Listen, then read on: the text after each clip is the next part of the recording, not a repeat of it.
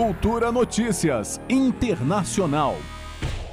Novo relatório da Anistia Internacional afirma que em 2020 a pandemia foi usada como pretexto no Brasil para ampliar as violações de direitos humanos. O informe da organização não poupa críticas a Bolsonaro, citando o aumento da retórica autoritária e da postura negacionista durante a pandemia. O informe também ressalta que a crise sanitária aumentou ainda a desigualdade social do país, com cerca de 27 milhões de pessoas vivendo na extrema pobreza. O relatório também aborda os direitos humanos em diversas esferas e pontua que o Brasil é o terceiro país do mundo que mais mata defensores e defensoras de direitos humanos e do meio ambiente. Um dos pontos de destaque é ameaça à liberdade de expressão, tanto de jornalistas como de opositores.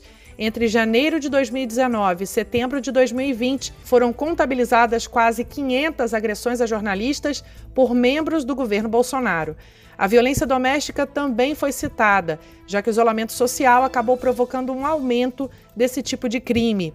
Dados consolidados do Fórum Brasileiro de Segurança Pública, utilizados como referência para a anistia no relatório, indicam que a taxa de feminicídio aumentou em 14 dos 26 estados da federação entre os meses de março e maio de 2020, em comparação ao mesmo período de 2019.